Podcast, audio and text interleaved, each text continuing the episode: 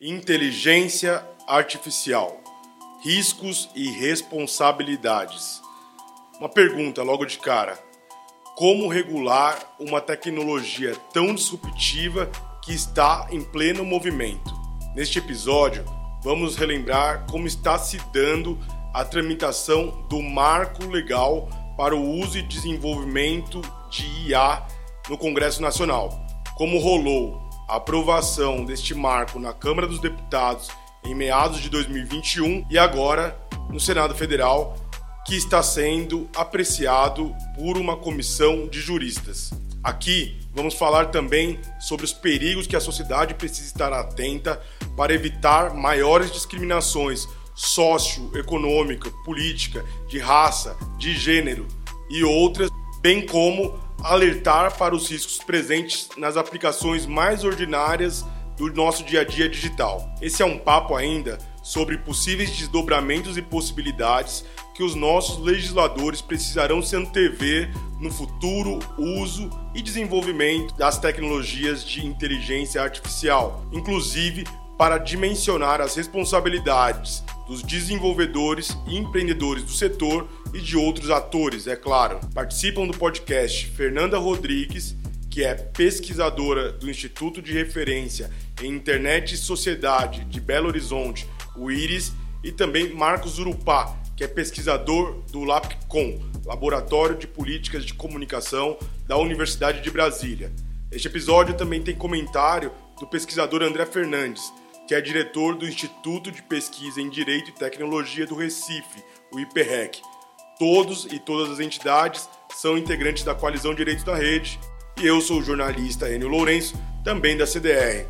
Este é o episódio 27 do Batalhas Digitais Inteligência Artificial Riscos e Responsabilidades. Bora lá, o episódio já começou. Vem com a gente.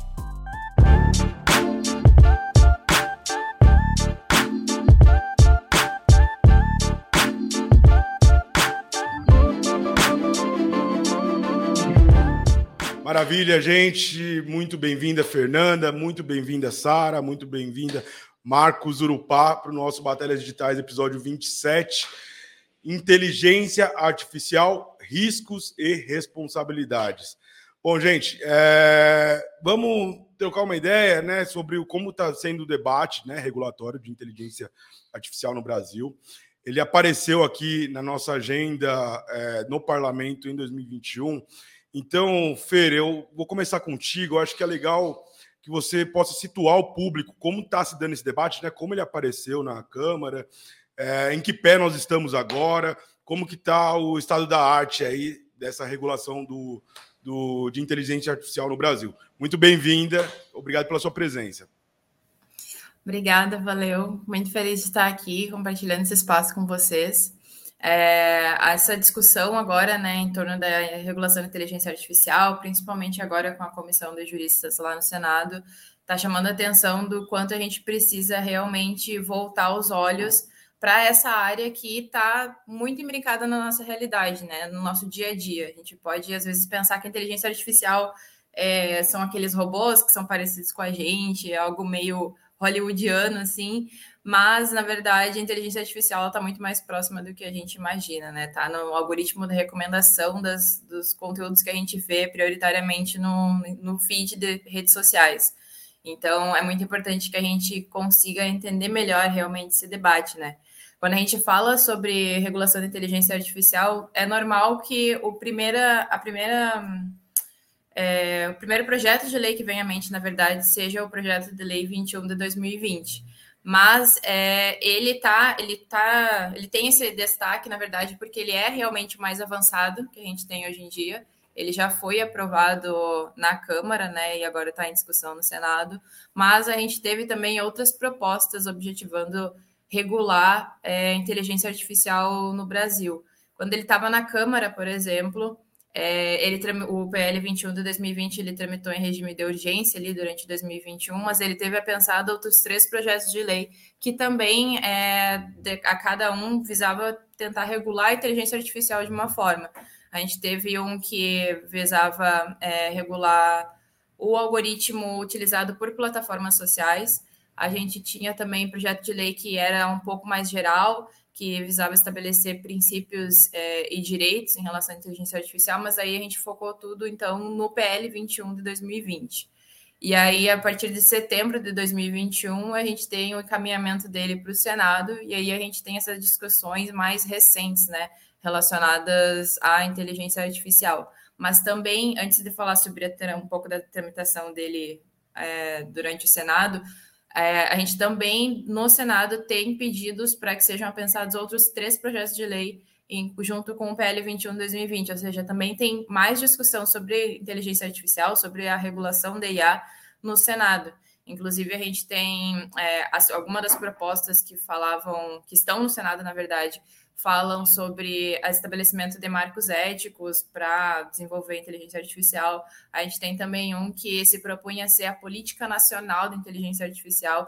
Enfim, são regras que são é, podem ter um impacto muito grande quando a gente fala é, na regulação desse tipo de sistema. Então, quando a gente fala numa política nacional, a gente está falando de, um, de algo que vai regular realmente é, uma, uma política que vai determinar como que aquela tecnologia vai poder ser desenvolvida. Então, isso é muito sério, né? A gente precisa realmente se atentar para isso.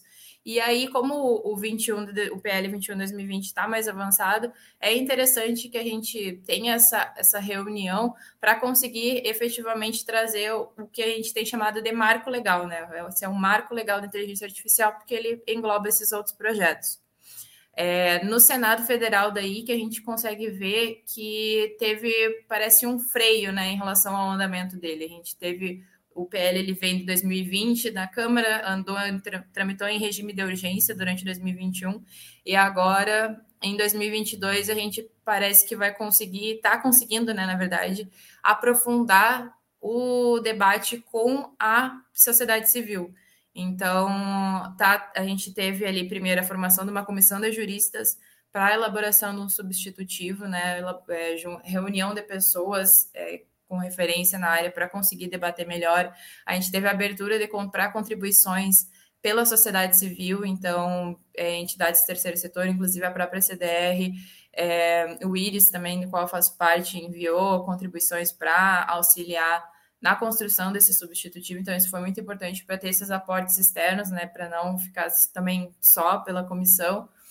Uh, a gente teve também a realização de audiências públicas, o que foi bom, porque muito bom, na verdade, porque como a gente tem um número reduzido de pessoas na comissão, foi muito bom trazer outros especialistas de diferentes áreas também para contribuir para isso. E ainda a gente teve também um seminário internacional, né, para discutir com pessoas também de outros países o que, que é importante da gente considerar quando a gente está falando de uma regulação da inteligência artificial. É, foram diferentes eixos temáticos abordados: responsabilidade, risco, discriminação, é, inovação, enfim, tudo isso que é pertinente quando a gente fala desse debate de IA. Então, eu acredito que agora a gente está, na verdade, ainda em período importante para incidência, né? Porque a comissão segue analisando o que, que vai o que, que vai sair realmente em relação a essa proposta de substitutivo, e aí a gente aguarda os próximos passos, né, para ver o que, que a gente vai ter em relação a essa primeira lei oficial, assim, que vai regular a inteligência artificial aqui no Brasil. Perfeito, Fê. Pelo que eu estou entendendo, pelo menos no Senado, então, está correndo de uma forma menos assodada, né, do que foi na Câmara, aquele regime de urgência que pegou todo mundo de certa surpresa, né? É, mas vamos lá, gente, seguindo agora propriamente para o tema né, das nossas batalhas, que é riscos e responsabilidades no uso e desenvolvimento de IA é, no Brasil.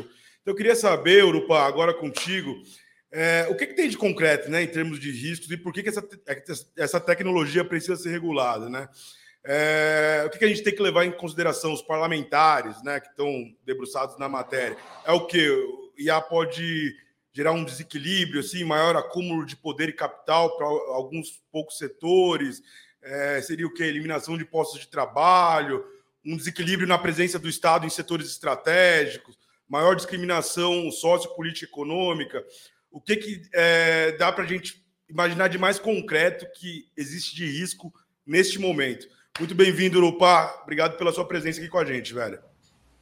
Eu que agradeço, Fernanda, Sara, Enio, é muito honrado estar aqui nesse Batalhas Digitais. Primeiro, queria pontuar que inteligência artificial é um tema complexo.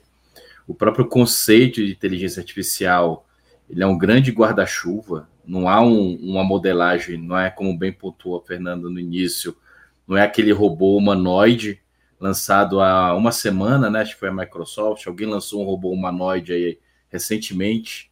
Não é isso. É também, mas não só.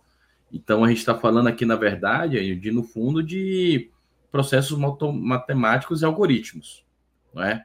Fórmulas algorítmicas que, assim, que têm determinados níveis de capacidade de elaboração a partir do momento em que elas podem ser aplicadas para qualquer coisa. Por exemplo, quando você pega a, você apresenta um processo no tribunal é, e ele é sorteado para algum desembargador. Esse sorteio, hoje, ele é feito por um sistema, um software. Aquilo lá é uma, uma modelagem, né? Um pouco não tão sofisticada, mas é uma modelagem de uma fórmula algorítmica de inteligência artificial, por exemplo. Então, a gente está falando do uso dessa aplicação para isso, até o uso para armas, né? É, é, para tanques de guerras não dirigíveis, cafeteiras, o Alexa, enfim, a gente está falando de, de, desse sistema, desse emaranhado complexo de, de que é um ecossistema, né? Então, é quando você pergunta sobre riscos, por exemplo, a gente está falando, eu posso te dar simples exemplos que estão no nosso cotidiano, como o tráfego de dados que esses, que esses elementos, que esses softwares processam, por exemplo. Né? Quais são os riscos? Como é que se dá a captação, processamento, armazenamento, o uso é? É, eu, particularmente, confesso para vocês, eu tenho medo da Alexa. Eu não tenho Alexa. Eu ganhei uma uma vez e me desfiz dela, enfim. É, mas Alexa espiã? Alexa espiã? Ah, não sei, eu não sei, eu não arrisco. Eu não arrisco, né? Eu prefiro não arriscar. Então, mas, eu também não. É, brincadeiras à parte, mas é, é, eu não sei o que, que pode acontecer, o que está sendo processado ali. Então, quando a gente fala, por exemplo, de risco, eu estou falando de necessidade de uso éticos. Né? Quando nós falamos de regulação de ar, nós estamos falando para que nós vamos utilizar, que ética está por trás de ar. Como nós falamos de bioética, né? a clonagem, o debate dos clones, né? Da, a capacidade de clonar pessoas, teve todo o debate de ética sobre isso. Ninguém sai clonando as pessoas aleatoriamente, assim, né? Então, é, é disso que nós estamos falando, o mesmo processo agora. Nós estamos esse complexo ecossistema chamado inteligência artificial. É, como é que nós vamos ter princípios e aplicações éticas dessa tecnologia? Então, quando nós estamos falando de regulação, nós estamos falando nisso. Né? Por exemplo, nós temos um, um, um caso muito é, interessante que a, a, a, a União Europeia vem fazendo é, por exemplo, sobre uma norma ou uma regulação europeia de inteligência artificial baseada em riscos. Ou seja, o que, que nós temos que ter ou prever para mitigar os possíveis potenciais de riscos que aquela tecnologia e a aplicação dela pode ocasionar para as pessoas. Uma discriminação numa, no emprego, por exemplo, por ter um dado de cor, raça ou gênero, não é? Uma mulher negra trans, né? Há esse dado colocado no banco de dados. Como isso vai ser encarado no processo de recrutamento, por exemplo, nesse cruzamento de informações, não é? Para chegar a uma etapa final, até mesmo passando por um processo de uso no serviço público de inteligência artificial. Há uma, por exemplo, uma, e eu cito aqui um, um caso que é muito interessante do CAF, né? que é aquele, aquela corporação andina para o fomento, e que ele fez uma análise latino-americana do uso de inteligência artificial por governos, não é? E a, a visão deles é de que ó, a, a, o setor público precisa investir em tecnologia, precisa investir no uso de inteligência artificial, porque isso pode trazer uma dinamização para processos até então é, tidos como é, lentos, não é? Isso envolve, por exemplo, reconhecimento facial, colhimento de digitais, de dados biométricos de maneira geral, isso envolve a coleta de dados pessoais, isso envolve é, o uso, a, a, necessidade ou objetivos, ou é, para que finalidades esses dados são utilizados, não é? é um, um, score, por exemplo, de, de, de, de renda, de financiamento, é? Nós temos aqui quatro pessoas que podem ter quatro scores diferentes, mas com a mesma necessidade. Queremos ter uma casa. Porque, por exemplo, o score da Fernanda é maior que o meu, há um dado coletado, há um, todo um processo de Big Data, de uso de tecnologia, de inteligência artificial que cruza, que ela diz que ela é uma boa pagadora, por exemplo, e nós outros três não somos. Então ela sai no privilégio em relação a isso, mas nós temos as mesmas necessidades. Então, é, é, esses procedimentos. Da saúde, então, nem se fala. Na verdade, na saúde, o problema pode se acentuar e ser até maior. Você pode criar perfilamentos com ele, não é? E eu não destaco aqui, mas não é menos importante, é, de como nós devemos prever internacionalmente até é, o uso em, em, momentos de guerra. Nós estamos vendo uma guerra atualmente. A Rússia com a Ucrânia, quem diria que nós, a nossa geração, ia viver uma guerra, digamos assim, né? É, vivemos a do Irã-Iraque lá no começo dos anos 90, aquilo foi uma guerra, né? A invasão do Kuwait, aquele processo todo. Depois vivemos a guerra às drogas do Bush, que, né, que no fundo acabou se convertendo em uma outra coisa, busca pelo Bin Laden, e agora estamos vivendo uma outra guerra. Tudo isso, as Forças Armadas são grandes produtoras de tecnologia e de inteligência artificial de softwares que faz o gerenciamento do uso dessas máquinas, desses tanques de guerra, desses é, aviões é, é, é, autônomos, digamos assim. É, os kamikazes, a época dos kamikazes lá do Japão já passou. Agora os aviões se vão cheios de carregamento, sozinhos, não pilotados por humanos, e destrói em bombas com muito, muito mais danos e sem necessariamente colocar em risco a vida daquele piloto daquela época. Então, é disso que nós estamos falando. É um sistema complexo e quando nós falamos de regular, nós estamos pondo uma necessidade de olhar para todos esses cases e como eu falei, eu estou falando aqui desde a cafeteira do Alexa, que está super normatizado, não é, normalizado, inserido na sociedade, até processos complexos, digamos assim né, que podem ocasionar uma série de distorções e acentuar os desequilíbrios que nós já temos é, na sociedade. Perfeito, opa. A cena é assustadora e eu quero as considerações da Fernanda agora sobre os riscos. Que, que os nossos legisladores precisam levar em consideração, Fer, para regular a IA é, diante desses riscos que estão colocados? Eu quero que você também mencione o que você considera de arriscado nesse cenário. Certo. É, eu concordo com o que o Urupá falou, e eu acho que uma camada bem preocupante que se adiciona quando a gente fala de, é, de inteligência artificial e de tecnologias no geral é que, é, por exemplo, quando a gente tem esse discurso de, de inteligência artificial para maximizar né, as, as funções, maximizar o, é, minimizar o tempo, maximizar os resultados, enfim, a gente sempre pensa nessa eficiência quase que inquestionada da inteligência artificial. E muitas vezes a gente tem que lidar aí com uma camada de opacidade que é que é uma ideia, na verdade, de que a tecnologia ela é neutra, de que a tecnologia ela é objetiva, de que a tecnologia ela pode suprir é, vieses e lacunas que, por exemplo, os seres humanos teriam. Só que o que a gente vê é, a partir de diferentes casos é justamente o contrário, né? A gente tem que a, tec... a gente tem que encarar, na verdade, que a tecnologia, enquanto algo que é produzido por humanos, apesar da gente ver ali o algoritmo funcionando sozinho, ele não se criou sozinho. Ainda, ainda a inteligência artificial ainda não se cria sozinha. Então, sempre tem uma um, tem pessoas por trás, tem uma equipe por trás daquela tecnologia. Isso, se não houver um esforço consciente para que os vieses das pessoas que estão por trás não seja reproduzido por essas tecnologias, a tendência é que a gente possa ter até mesmo a maximização desses uh, vieses e dessas desigualdades que a gente já vê no dia a dia.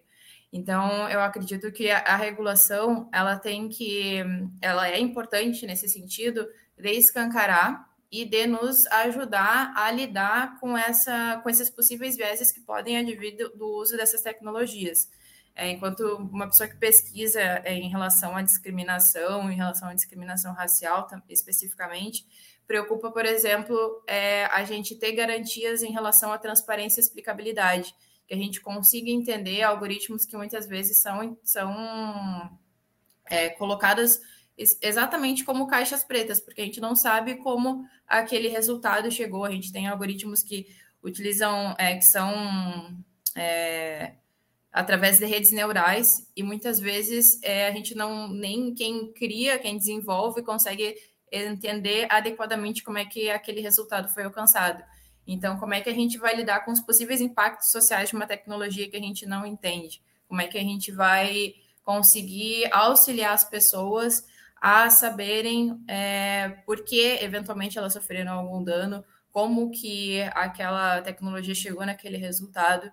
Então, eu acredito que é, a regulação ela vem também nesse sentido de trazer essa necessidade da gente ter alguma garantia mínima em relação à transparência, para que a gente possa saber com o que, que a gente está lidando. E também é, que a gente possa questionar, né, em relação às decisões. Que a gente não tem essas decisões como é, um resultado final ou como algo que não é passível de revisão, que a gente tem assim direito a entender as razões, a entender, a, é, ter direito a uma, ao pedido de revisão, né? Inclusive, essa é uma das recomendações da própria Unesco, enquanto quando fez uma, um documento para ética e inteligência artificial.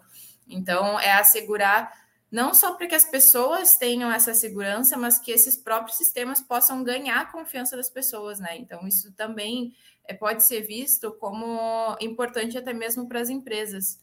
Então, eu acredito que nessa questão de riscos, assim, é, é muito importante a gente olhar para essa esfera e que vai se relacionar com grupos que já são é, historicamente marginalizados ou que já são historicamente prejudicados na sociedade, né? E aí a gente entra tanto na questão da importância de regular e também na importância de que tipo de regulação a gente está fazendo. Então, a, os riscos estão tanto no não regular, mas no regular e regular com observando o que, que o contexto do lugar a que se destina aquela regulação, o que, que ele exige para que essa regulação efetivamente proteja os direitos dos cidadãos, né? Posso fazer um comentário, Enio? Por favor, vamos lá. Eu trouxe uma questão que ela foi muito feliz sobre essa modelagem regulatória, né? Digamos assim, hoje eu observo que há dois grandes caminhos, né? Um psicológico mais pautado em numa legislação onde você tem determinados princípios, mas olhando cada caso e aplicação da tecnologia para depois tentar resolver os casos ou possíveis riscos ou danos, ou etc. E outra mais que trabalha com uma mitigação desses riscos, né? Eu particularmente me filho mais essa segunda, porque eu acho que é importante você fazer essa combinação, né? Não em conversas, quando você, por exemplo, conversa com algumas pessoas da comissão, apesar dele não terem batido o martelo, mas você nota que há uma há um há, o aspecto principiológico por uma lógica de deixar o mercado fluir, não é? Ó, deixa nós não podemos criar amarras para o mercado, não é? É? Então vamos deixar algo um pouco mais solto, sem tantas amarras. Ao meu ver, pode trazer danos. E um outro ponto que é importante também que eu queria ressaltar, que é sobre essa questão da de se que, que governança nós teremos da mitigação desses riscos, né? Tipo, há hoje, por exemplo, um debate posto na mesa dentro do processo de ACA se teremos ou não uma agência reguladora, multi, não só multissetorial, mas também multidisciplinar, que aponte sobre a aplicabilidade. Quem é que vai olhar, por exemplo, para os riscos ou para os danos que um, um sistema né? E aí a gente pode cair no outro aspecto que a gente vai colocar mais à frente, que é sobre a responsabilidade não é? de, de, de, desses procedimentos. Né? Então, é, eu, eu, não vejo problema de você ter uma autoridade ou uma agência reguladora, ou que nome seja dado, que venha a fiscalizar e ser o ponto de apoio para mitigar os efeitos e os danos que você possa é, ter no futuro do uso de, de inteligência artificial sobre quaisquer aspectos, sejam eles quais forem. Agora, eu acho que eu me filio à escola de que nós devemos ter uma modelagem regulatória pautada na mitigação de riscos, né? Algo que preveja que respeita não só direitos humanos, mas também que preveja uma série de outros mecanismos. Isso seria um embrião ou algo que já sinalizasse para o uso ético dessa tecnologia, o que eu acho que é muito saudável também. Opa, você quer aproveitar, já que você está é, nessa linha de raciocínio, dá sua pinceladinha sobre as responsabilidades também. Eu acho que é importante que o. O que, que para o nosso público né, que está acompanhando o podcast, o que, que os legisladores também precisam antever é, em termos de responsabilidades para os desenvolvedores, para os empreendedores do setor de inteligência artificial? É, tendo em vista que é uma tecnologia que está em pleno desenvolvimento, né? E como a Fer bem colocou na sua resposta anterior também, e num cenário industrial, né, que o segredo está sempre muito bem guardado e não quer, não quer se colocar muito ao público para que, como uma estratégia até retórica, né, de meus negócios, enfim. Então, o que, que a gente deve cobrar, né, em termos de responsabilidade desses agentes que estão é, produzindo essa tecnologia? E depois, Fer também complementa a resposta do Urupá, por favor. Olha, primeiro, por exemplo, é você ter coleta massiva de dados. Em quais parâmetros isso deve ser feito e como vai ser feito. Não é? Esse é o primeiro ponto, a meu ver. É? É, vai ser algo específico? Nós temos uma lei geral de proteção de dados. Será que ela é suficiente para isso? Essa é a primeira batida de lupa que, a meu ver, é necessário fazer. É, a, a, segunda, em que locais ou que pontos, em que situações será utilizada a inteligência artificial? Né? Como eu falei, você tem sistemas de inteligência artificial, são softwares, sistemas, né? Um sistema de um tribunal que faz sorteio entre desembargadores ou ministros para determinados processos é um processo de inteligência artificial, por exemplo. Vai ser auditável isso? Isso vai ter uma auditoria? vai ter uma, uma, um acompanhamento social, digamos assim, né? Por exemplo, é, muitas das vezes associa-se a, a, a, inteligência artificial, ou essa tecnologia, ou esse software, ou esse algoritmo ao uso de segredo industrial. Mas que segredo industrial é esse que afeta, pode afetar tanto o público que não pode ser auditável, por exemplo? Não é? É a responsabilização dela é da empresa que está aplicando, ou é do gestor ou poder público que contratou aquele sistema, por exemplo? Não é como é que a quem eu recorro no possível dano?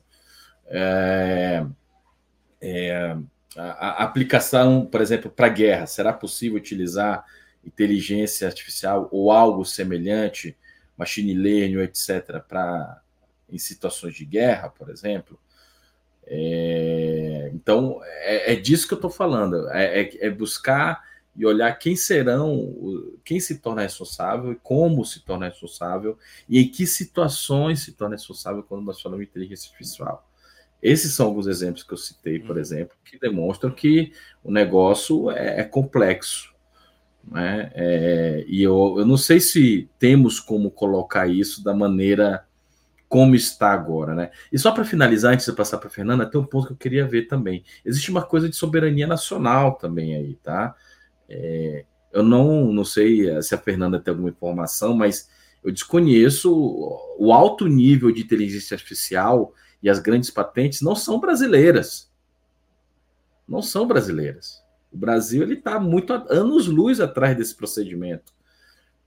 Ah, são grandes empresas estrangeiras, principalmente quando você olha para requisitos de segurança.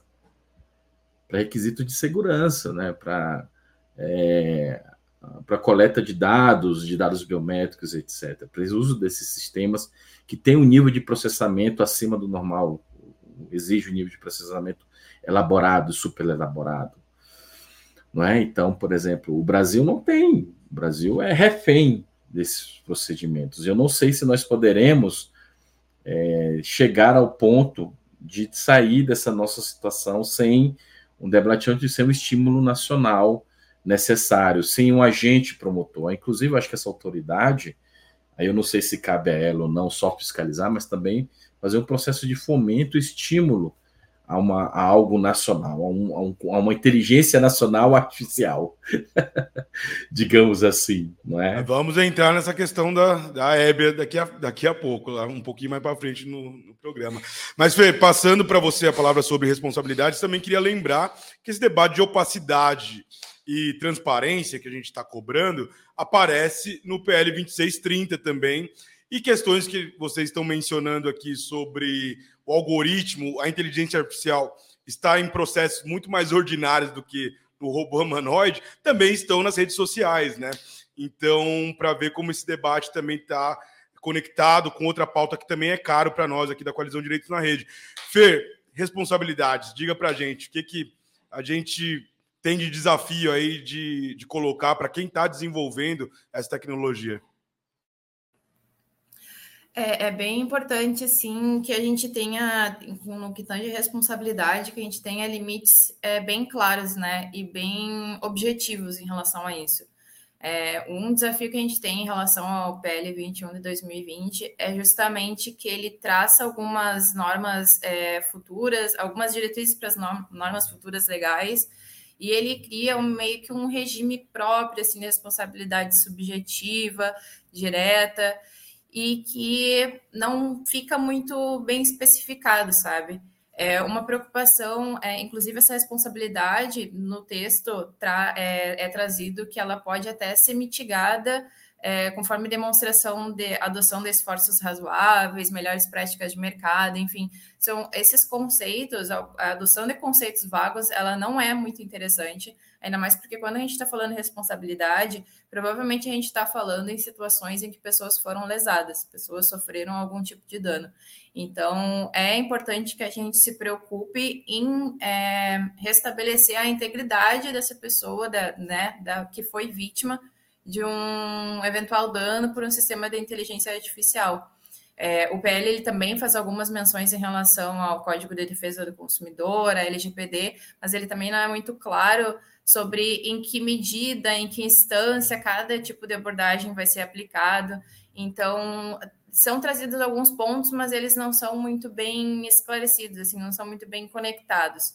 Então é importante que quando a gente pare para desenvolver, a gente vai ver agora como é que vai, como é que se desenvolveu o trabalho da comissão nesse ponto, mas para que fique mais claro, por exemplo, é uma responsabilização da, da de, empresas, de instituições públicas e privadas, vai ser objetiva solidária, vai ser subsidiária. A gente, inclusive, tem já no nosso ordenamento né, responsabilização objetiva aí para tentar proteger uh, mais as vítimas e até é, é interessante que a gente olhe para o que a gente já tem, principalmente Código de Defesa do Consumidor, que é, uma, é um ordenamento já voltado a proteger um lado mais vulnerável, né, que já reconhece é, o, consumo, o consumidor como esse lado mais vulnerável. É importante que a gente olhe para que até uh, ao invés de e aqui fica mais um ponto de reflexão, ao invés de a gente criar uma, um novo regime de responsabilidade, ver o que, que a gente pode adotar desses regimes que a gente já tem, que já são interessantes, que, que a gente tem experiência de que funcionam, pelo menos em certa medida, para ver se a gente consegue adaptar para a complexidade da inteligência artificial, né? Então, tudo isso sempre buscando garantir que as pessoas elas sejam reparadas, garantir que apesar, enfim, da inteligência artificial em si ela não ser responsabilizada, que a gente consiga é, enfim, enquanto tecnologia, enquanto ser inanimado, né, mas que a gente possa ver aí uh, na cadeia de produção, por exemplo, é, dessa, dessa inteligência artificial, qual, em, que, em qual grau esses agentes vão ter maior ou menor responsabilidade é, para que a gente possa aí dar um, um, uma garantia fundamentada nos direitos humanos. Maravilha, Fernanda. É, gente, primeira meia hora de batalhas digitais, bem densa, muito boa. E agora a gente tem um comentário também a respeito de riscos e responsabilidades no uso e desenvolvimento de inteligência artificial, que será feito por André Fernandes, que é diretor do Instituto de Pesquisa em Direito e Tecnologia do Recife, o IPREC, uma entidade que também é integrante da Coalizão Direitos na Rede. Rafael, solta para a gente comentário, por favor.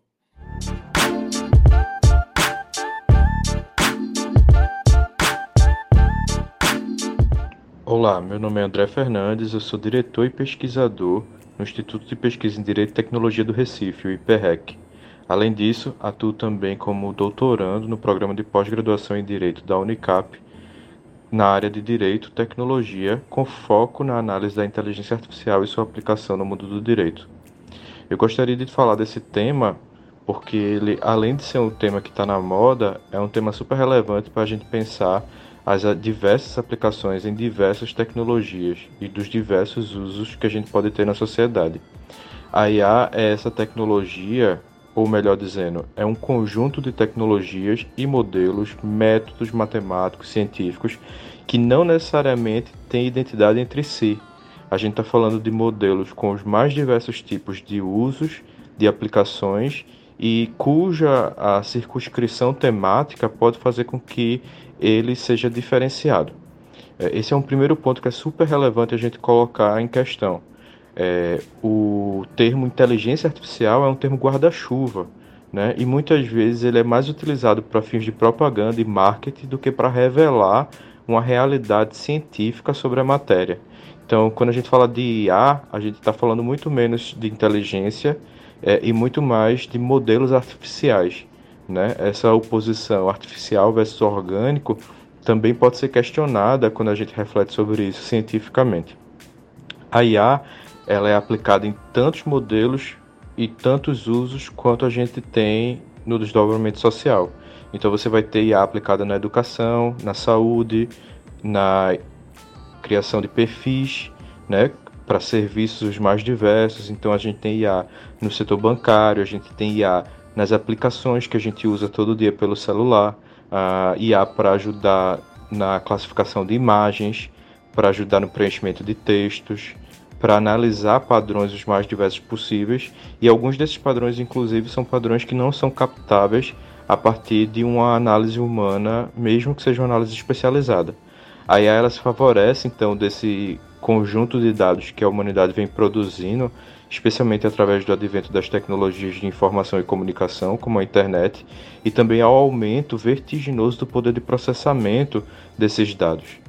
É, apenas um, um, processamento computacional seria capaz, então, de dar é, resultados, né, de apresentar conclusões é, e correlações é, onde a gente não percebia nada antes. Essas correlações elas são correlações positivas é, de fato, elas podem ajudar uh, no, na implementação né, de políticas públicas, na implementação de protocolos de saúde, enfim, nos usos mais diversos, para oferecer serviços que a gente não tinha acesso antes e que muitas vezes são até necessários, dado o grau de complexidade da nossa sociedade. O problema é, que toda essa implementação envolve riscos, riscos que devem ser considerados, inclusive, desde o desenvolvimento dessas aplicações, dessas soluções. Mas o que a gente tem visto na prática é o domínio né, de um pensamento que a gente chama de iterativo. E esse pensamento nada mais é do que a ideia de que você pode e deve inovar primeiro e, e pedir desculpas depois por eventual dano. Uh, o problema uh, desse pensamento é que, apesar dele permitir é, a criação né, rápida de diversas soluções e aplicações no uso dos modelos de inteligência artificial, ah, ela também traz a abertura para uma série de riscos e possibilidade de riscos uh, que precisa ser considerado pela sociedade, eh, pelos políticos, pelo judiciário, mas mais do que tudo pelos consumidores dessas aplicações e pelos desenvolvedores dessas aplicações. Os riscos eles envolvem questões extremamente sensíveis, como o uso de reconhecimento facial nitidamente atrelado a vieses racistas, né, vulnerabilizando populações já vulnerabilizadas historicamente, socialmente, é, mas ele também pode envolver a negação de identidades, quando o reconhecimento facial, por exemplo, é usado para justificar a entrada ou saída de pessoas em edifícios públicos e esses modelos ou conjunto de dados não consegue captar de forma adequada, com a acurácia devida, a pessoas trans, por exemplo, em processo de transição. Então a gente tem um problema é, que, de um lado, não é meramente solucionável com o aumento do grau de acurácia, né, de certeza desses modelos, e por outro lado também envolve uma questão socioantropológica muito relevante, porque a mera, a mera eficácia do modelo é, poderia ainda acarretar questões de negação de identidade de grupos sociais relevantes, vulnerabilizados e que precisam ter seus direitos reconhecidos é, no contexto do Brasil. A gente também precisa pensar que a inteligência artificial ela passa por um processo de maturação é, e desenvolvimento amplo né? e ela não se reduz à, aplicação de modelos de aprendizado de máquina, é, que são modelos indutivos que tentam projetar realidades futuras a partir de um conjunto de dados passado né, que foi coletado. É, inclusive, seria um erro primário de análise considerar o congelamento da realidade a partir de dados coletados no passado. É importante então que a gente pense que a ideia não é impedir processos de inovação, mas de garantir melhores processos de inovação a partir da incorporação das necessidades sociais e da avaliação de riscos no desenvolvimento da própria IA. Afinal, uma tecnologia que pensa o desenvolvimento né? A ideia de privacidade desde o desenvolvimento, a ideia de segurança desde o desenvolvimento, a ideia de não discriminação desde o desenvolvimento é uma tecnologia aí sim verdadeiramente inovadora e que dialoga com o contexto social no qual ela está inserido. Infelizmente, isso não é o que a gente tem visto é, no desenvolvimento majoritário dessa tecnologia, mas é um cenário que a gente pode caminhar e deve caminhar para alcançar. Bom, gente, diversidade. Diversidade no uso e desenvolvimento de inteligência artificial.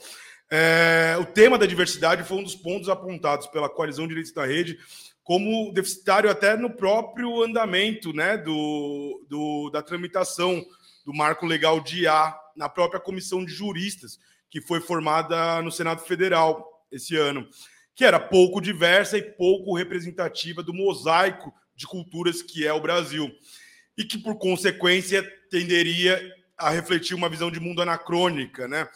com baixa representatividade, sobretudo dos grupos historicamente vulnerabilizados. Então, é, eu queria que vocês avaliassem não só o âmbito da tramitação, mas do próprio desenvolvimento dessa tecnologia, é, a questão da diversidade, como que ela se impõe, como está aparecendo, não apenas no Brasil, mas em outros lugares do mundo, o que, que precisa ser levado em consideração, o que deve ser feito. Fernanda, retomo contigo é, essa pergunta.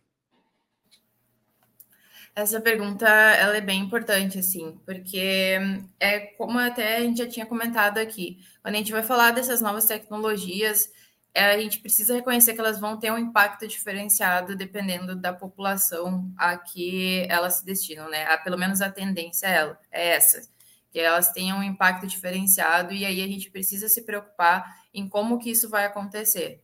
É, sempre quando eu penso nessa questão envolvendo é, diversidade, regulação de inteligência artificial, eu costumo comentar de um, um documento elaborado por uma relatora da ONU, a Tendai Shumi, que é um documento de 2020 sobre que ela elaborou acerca de direitos humanos e discriminação racial em sistemas em sistemas emergentes, em sistemas digitais emergentes. Agora me faltou exatamente o, o, a, a expressão que ela utiliza, mas ela vai falar principalmente na necessidade de a gente ter uma maior diversidade é, em relação ao desenvolvimento, no processo de desenvolvimento, design dessas novas tecnologias, ou seja, ela joga uma luz para que a gente pense, por exemplo, é, como que a gente pode fazer para que as equipes de desenvolvedores de inteligência artificial sejam mais diversas, sejam mais plurais.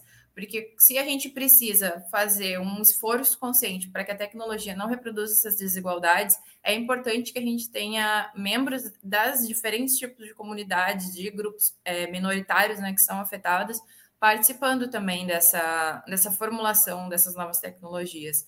Então, quando a gente pensa, por exemplo, na, na área de, de tecnologia, de ciência, a gente tem é, cada vez mais iniciativas de pessoas negras tentando é, fazer com que mais pessoas negras tenham acesso a essa área. A gente tem diferentes propostas que a gente pode mencionar aqui. Mais recentemente, por exemplo, é, o Afroiá estava fazendo, junto com o Instituto Sumaúma, uma coleta de mapa de talentos negros na tecnologia. Então, elas, eles lançaram aí uma pesquisa para justamente identificar onde estão essas pessoas negras que trabalham né, com tecnologia, onde, onde estão para que a gente possa entender, para que se possa entender, então, é, qual é a demanda, o que, que a gente precisa fazer para melhorar, para conseguir é, aumentar o acesso, para conseguir ajudar as pessoas que já estão ali, né? Então, essa é uma das iniciativas. A gente tem outros coletivos de pessoas negras também que estão ensinando programação, ou por um preço acessível, ou por um preço mais em conta, enfim, para que a gente tenha realmente mais pessoas de grupos minoritários capacitadas a participar uh, de uma fase inicial, porque, claro, é muito importante que a gente é, lide com os riscos, pense na responsabilização, mas é muito importante também que a gente não precise nem chegar no dano, que a gente não precise chegar no momento em que a IA ela é prejudicial para as pessoas. E isso passa por um desenvolvimento e um design ético e que tenha uma preocupação uh, que a, com que a diversidade, né? É interessante que a gente pense numa preocupação em que a diversidade ela não é apenas de, em relação à representatividade, que essas pessoas, então, que a gente pense em formas de fazer com que, é, nesse momento anterior de desenvolvimento e design, as pessoas de diferentes grupos minoritários tenham efetivamente poder de decisão, que é o que a Tendai Yashimi no relatório dela vai falar de mudança genuína de poder, que a gente tenha efetivamente essa concessão de poder para que essas pessoas possam decidir uh, e efetivamente mudar alguma coisa quando a gente fala no desenvolvimento da IA. Então, eu acredito que isso é um norte, por exemplo, aqui para a gente falar sobre essa questão da diversidade. E lembrando também o que a própria Patrícia Hill Collins falou, mas e aí até em outro contexto, contexto de feminismo negro, de que, por exemplo, as mulheres negras, enquanto outsider within, que é uma expressão que ela traz para dizer que as, enquanto pessoas que estão à margem da margem, enquanto as mulheres negras estão marginalizadas na sociedade, elas conseguem enxergar a sociedade a partir de um ponto de vista uh, diferente que pessoas que estão que estão num padrão dentro do padrão mais dominante, né, é, que tem a gente tem dentro da sociedade, elas têm um olhar mais restrito. E aí, por exemplo, no caso que a Patrícia se menciona, as mulheres negras teriam esse olhar a contribuir. Então, eu acredito que não só mulheres negras, né, mas esses outros grupos que são marginalizados têm essa visão que pode auxiliar aqui, nesse caso especificamente, para que a gente construa uma inteligência artificial mais diversa, né? Tanto na regulação quanto na aplicação, uso. Muito bom, Fer. Muito bom, muito pertinente e obrigado pelas referências que você trouxe também. Eu acho que enriquece bastante nosso debate. E, meu caro Lupá, é, por favor, velho, suas considerações, então, a respeito desse debate, dessa relação entre diversidade e inteligência artificial. Olha, eu acho que depois do que a Fernanda falou, é, falta, ficou pouco, né? Mas eu queria Verdade. voltar a uma questão que eu acho que é, que é que é, que é chave, que é importante, né? É, quando a gente está falando, por exemplo, de. E, e, é, e, é, importante reafirmar isso. Quando a gente está falando, por exemplo, de um marco legal, ou, ou, de uma regulação, ou de algo que venha nortear a aplicabilidade de na verdade, estamos falando de controles, controles de como essa tecnologia deve ser implementada e utilizada na sociedade. Isso envolve aumento de transparência, contabilidade dessas aplicações, é, avaliações, é, método de avaliação e abertura, não é? é como será e, e como será, como serão tomadas as decisões, a participação de agentes humanos nesses processos, que eu acho que é um pouco o que a Fernanda trouxe também. É, isso, inclusive, é uma coisa que é importante. É, sobre essa questão, não é? é eu, não, eu não vejo com tanta certeza ou de que é um dado concreto é, de futuro de que inteligência artificial vai ocasionar desemprego das pessoas. É, eu, eu, sou pesquisador em comunicação e regulação da comunicação, com objeto focado na internet, mas, enfim, política de comunicação em geral. E e eu posso afirmar para vocês que no jornalismo nós já temos uso de inteligência artificial desde 2010, 2011 já, né? E são métodos é, de, de, construção de notícias inteiras. Né?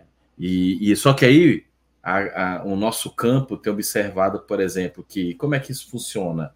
Um sistema, um software faz a leitura de um determinado banco de dados de informações, no caso, um banco de dados de, meteorolo de um instituto de meteorologia ou de algum banco, e traduz aquilo e constrói, a partir dessas informações, um texto narrativo via software. Só que, qual o detalhe?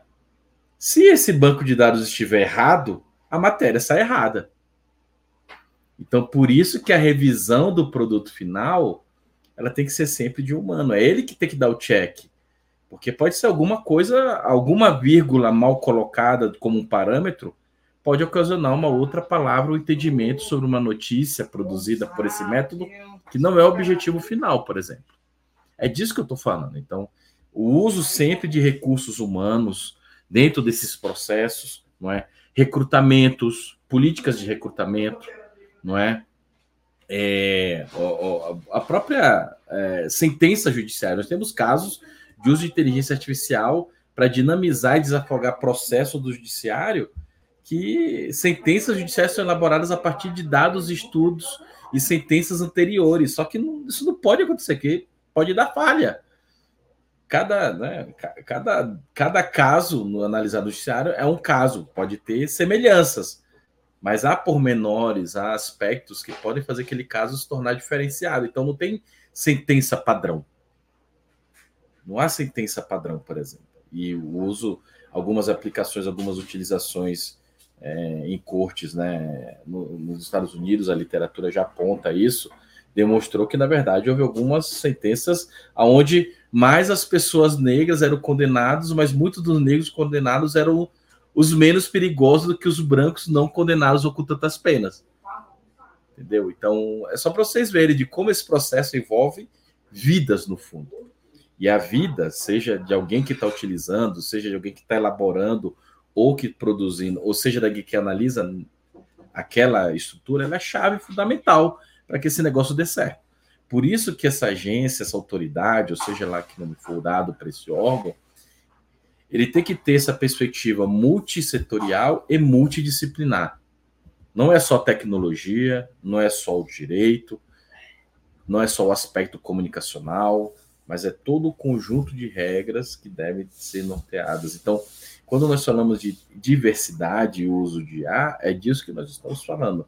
É importante que a tecnologia não seja uma reprodução ou que ela não reproduza as desigualdades já existentes na sociedade, porque aí ela não está servindo para nada, na verdade. Se ela não tiver tentando alterar ou mitigar essas formas, minimamente, ela não vai conseguir fazer isso. Tem um caso muito interessante, eu até passei para os meus alunos esse caso de uma líder de uma equipe que ele, é, é líder, né? A pessoa que lidera um grupo de desenvolvedores é a líder, né?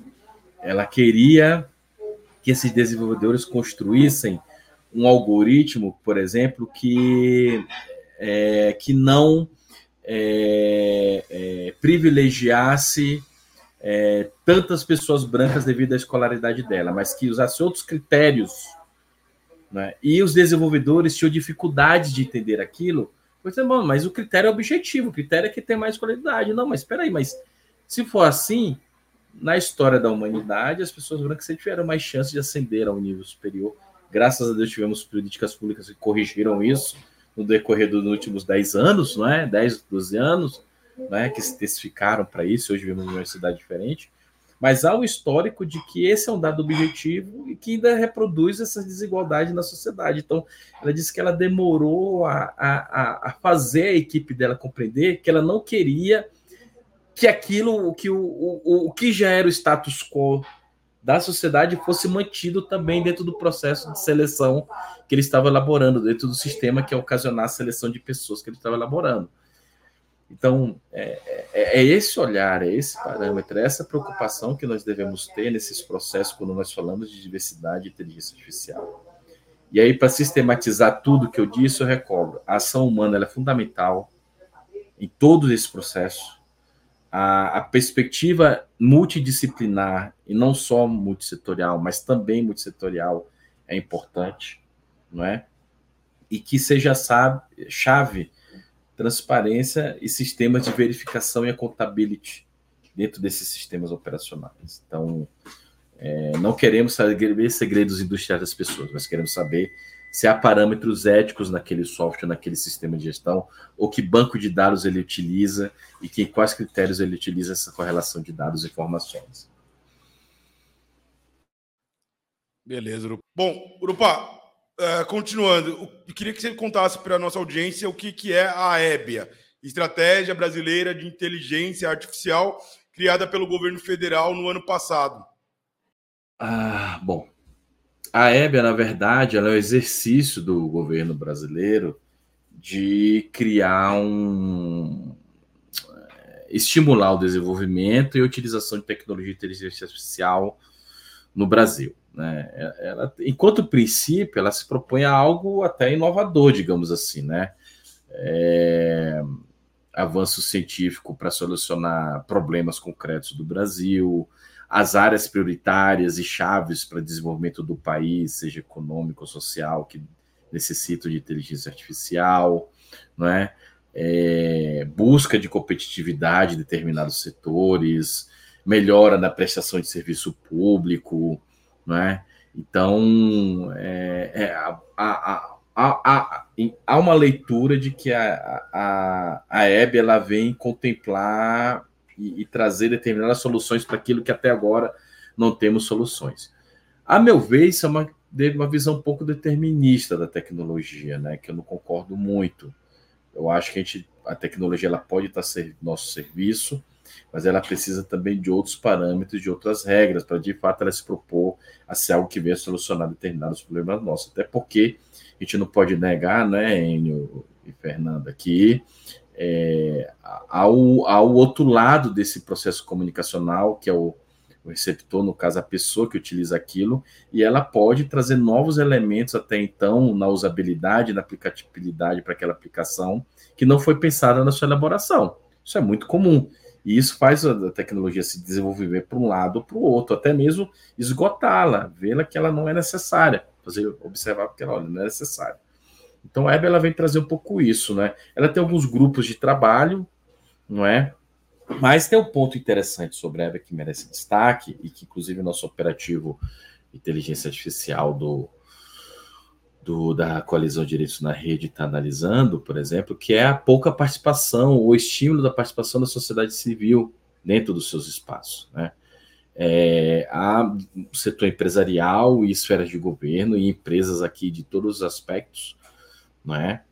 É, mas é, é necessário que é, a, a, sociedade civil participe desses espaços, desses debates. Então, é, nós temos observado que os debates são muito complexos, né, o que gera um nível de expertise de algumas organizações muito mais elevado do que o tradicional, né, e, isso, e, e é, há que haver um estímulo de participação da sociedade civil.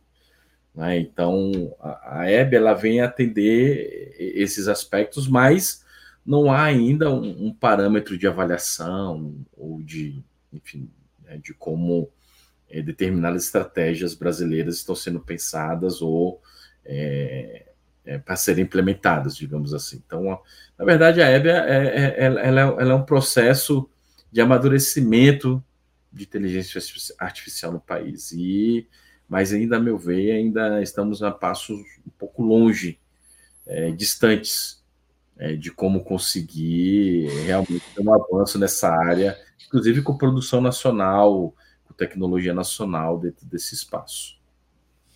Legal, Urupá. É, Fernanda, antes da gente ir para o nosso último bloco, já encerrando esse episódio, eu queria que você comentasse também é, a respeito de boas práticas internacionais é, em termos de Estado, né? tanto de legisladores, o que, que tem de, é, de lei sendo produzida ao redor do mundo, e, e, mesmo de estratégias, né? como a própria Eber, de, de outros atores internacionais. Conta para a gente, por favor. É, a gente tem, na verdade, uh, alguns países estão mais avançados que outros, né? A gente agora acredito que a União Europeia seja um ponto que a maior parte das pessoas vão saber. A gente tem o AI Act lá, né? É, vindo para regular essa questão envolvendo inteligência artificial. É, o Canadá também a gente tem já com o relatório de impacto de impacto algorítmico, né, impacto de algoritmos em, em direitos humanos. Então, é, desculpa, gente, eu vou só reformular porque eu acho, eu acho que não tenho certeza se o de Canadá é impacto nos direitos humanos. Desculpa. Sem problemas. Bom, quando a gente fala sobre é, os aportes internacionais que tem em relação à legislação da inteligência artificial, é, o que geralmente vem à mente em primeiro lugar é a da União Europeia, né, com o AI Act. Acredito que seja um dos mais avançados a discutir inteligência artificial atualmente. E tem vários é, itens desse do AI Act que são muito interessantes quando a gente pensa a legislação brasileira, né?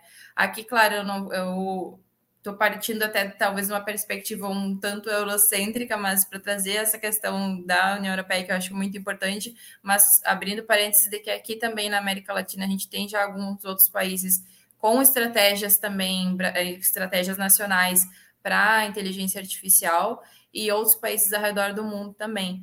Mas pra, só para dar uma pincelada, né, rapidamente, é, o, sobre a União Europeia, eu acho que dois pontos são importantes para a gente pensar é, o contexto brasileiro. O primeiro deles é a gradação de riscos que o AI Act traz, no sentido de estabelecer quais tecnologias, quais, quais, são os níveis de risco das tecnologias, e aí risco baixo, médio, elevado, e até riscos inaceitáveis. Então, quais são as tecnologias que a gente não pode aceitar o seu desenvolvimento de forma nenhuma. É, nesse sentido, eles mencionam alguns, como, por exemplo, a classificação social da população, é, tecnologias que vão explorar vulnerabilidades de grupos que já são vulneráveis. A gente tem também, por exemplo, aqui no Brasil, a gente está tendo essa demanda em relação ao reconhecimento facial, né? Pelo menos para fins de segurança pública, ainda mais considerando aqui no contexto brasileiro é, a, o encarceramento em massa, a seletividade penal que a gente já conhece que existe no nosso sistema penal é interessante a gente pensar essa gradação de riscos que a União Europeia traz para o nosso contexto, porque é importante a gente perceber que existem algumas tecnologias que podem trazer mais prejuízos do que benefícios. E o segundo ponto é em relação, não especificamente à União Europeia, mas em relação à legislação do Canadá, que traz o relatório de impacto é, algorítmico que é um relatório que vai é, se preocupar, enfim, com os efeitos sociais que efetivamente aquela tecnologia pode ter na sociedade. Então, é, avaliar para quem ela se destina, como é que ela vai impactar as pessoas que podem ser eventualmente atingidas. Acho que esses são dois pontos de aportes internacionais importantes para a gente pensar o contexto do Brasil, mas aqui eu, eu acho importante fazer ressalva de que, independentemente de onde a gente for buscar essas influências, é sempre fundamental que a gente veja o que, que faz sentido para nós, o que, que faz sentido para o contexto brasileiro, o que, que precisa ser adaptado para que não seja uma mera importação né, de, de, de questões de outros países que podem não fazer sentido ou que podem vir para cá e, inclusive, não ser benéfico para o nosso contexto. Então, eu acredito que tem é, importantes contribuições que a gente precisa levar em consideração, mas sempre fazendo aí essa essa adaptação e essa releitura para ver o que, que, em termos de Brasil, é importante para nós. É isso, gente. Beleza? Chegamos ao momento final do nosso Batalhas Digitais. Vou deixar um minutinho final para vocês fazerem as considerações. Já agradeço de antemão Marcos Urupá, Fernanda Rodrigues, Sara, que fez a nossa interpretação em Libras, Rafael, que está conduzindo a técnica, como sempre, Rafa do Coletivo Digital. Então, Urupá, é contigo, seu minutinho final aí para suas considerações, se quiser apresentar algum trabalho do Lapcom, falar sobre o operativo de A, mandar um abraço, fique à vontade aí. Não, quero agradecer, é, dizer que eu estou muito feliz de ter compartilhado esse momento aqui com a Fernanda, e você, com a Sara aí também nos nossos intérprete de Libras. É, eu acho que a gente trouxe alguns elementos muito basilares e necessários sobre o que é inteligência artificial. Dizer que a CDR tem um operativo de inteligência artificial, que tem aí como pontos focais o André Fernandes, do IPREC, a Cintia Piccolo, do é, Lapim. Não é? Então, é, temos é, esse operativo que tenta refletir, trazer questões sobre isso para a, a coalizão de uma maneira geral, temos uma incidência boa nesse processo da comissão, estamos agora, eu, é, vamos verificar como tentar incidir de maneira mais qualificada também na EBIA, né? E é, dizer que o LAPCOM é, é uma das entidades que integra a, a coalizão de leitos na rede, lançamos recentemente o um artigo sobre o cenário das políticas de comunicação nos últimos, é, nos primeiros dois anos do governo Bolsonaro. Né? Então, eu acho que vale dar uma lida, uma conferida, saiu na revista PTIC, é, e foi inclusive divulgado no nosso boletim da CDR da semana passada também. Fernando, obrigado por compartilhar tanto conhecimento também, tá? Te agradeço demais, fico feliz de compartilhar esse espaço com você. Maravilha, Opa, brigadão, viu, cara? Seja bem-vindo, né? Volte mais vezes, o espaço todo seu. Fernanda, mais uma vez, um prazer compartilhar também nossas batalhas digitais contigo. Venha mais vezes, as portas estão abertas. Obrigado por, pelo seu tempo, por todas as reflexões que você trouxe para a gente. Valeu? É isso, muito obrigada. A gente fica muito feliz de estar aqui, de ter participado. Obrigado, Urupá, pela troca e muito. Eu também aprendi muito aqui. Então, valeu, obrigada, N, obrigada, Sara. É, também convido o pessoal a, a, acompanhar a atuação, fazendo o jabari aqui, né, com a atuação do Iris. A gente fez a, tem a nossa contribuição para o marco legal da inteligência artificial. Nós temos no nosso site lá direitinho a contribuição que nós enviamos para a comissão de juristas. A gente está atuando também junto com a CDR no operativo de IA para acompanhar principalmente esses momentos finais, né? Eu acho que vale aqui uma convocação para o pessoal que se, que se interessa, que se importa com a, na, com a área de regulação de inteligência artificial, por fato de que agora em dezembro encerra, a princípio, a comissão de juristas, né? E a, tem, não sei se teremos a apresentação ainda esse ano, enfim, do, do, do, nosso substitutivo ao PL 2120, mas fica aí um momento muito importante de incidência para que essas questões que a gente levantou e outras aqui que ainda podem ser melhor discutidas é, sejam levadas em consideração aí para elaboração do, de um marco legal que efetivamente assegure direitos, né, e tenha é, responsabilidades também uh, e princípios para o desenvolvimento ético da inteligência artificial no Brasil. Obrigada, gente. Valeu, Fê. Eu tenho um último recadinho também, falando de IA. É, primeiro é um recadinho da casa aqui do podcast. Gente, você chegou até aqui, é, agradeço. Deixa o like para gente no, no, no YouTube, nos tocadores, classifique cinco estrelas, isso é muito importante para aumentar o nosso engajamento orgânico e compartilhe também, passe para frente esse, esse podcast que é, a gente fica muito feliz. Outro ponto a ser destacado: entre no site da coalizão direitosnarede.org.br, procure lá nossas causas, tem um campo de inteligência artificial que lá você vai encontrar todo o conteúdo produzido pelo operativo de IA que Urupá e Fernanda mencionaram.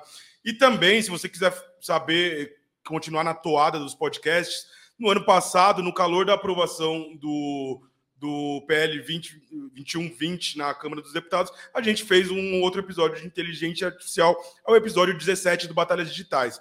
Então, você tem tudo isso aí para consumir de conteúdo, para aprofundar os debates e para procurar a coalizão também, para se engajar com a gente nessa, nessa causa aí da regulação de IA no Brasil. Tá certo, gente? Obrigado. É isso. São esses os recados finais. Batalhas Digitais volta no mês que vem. Até a próxima. Valeu!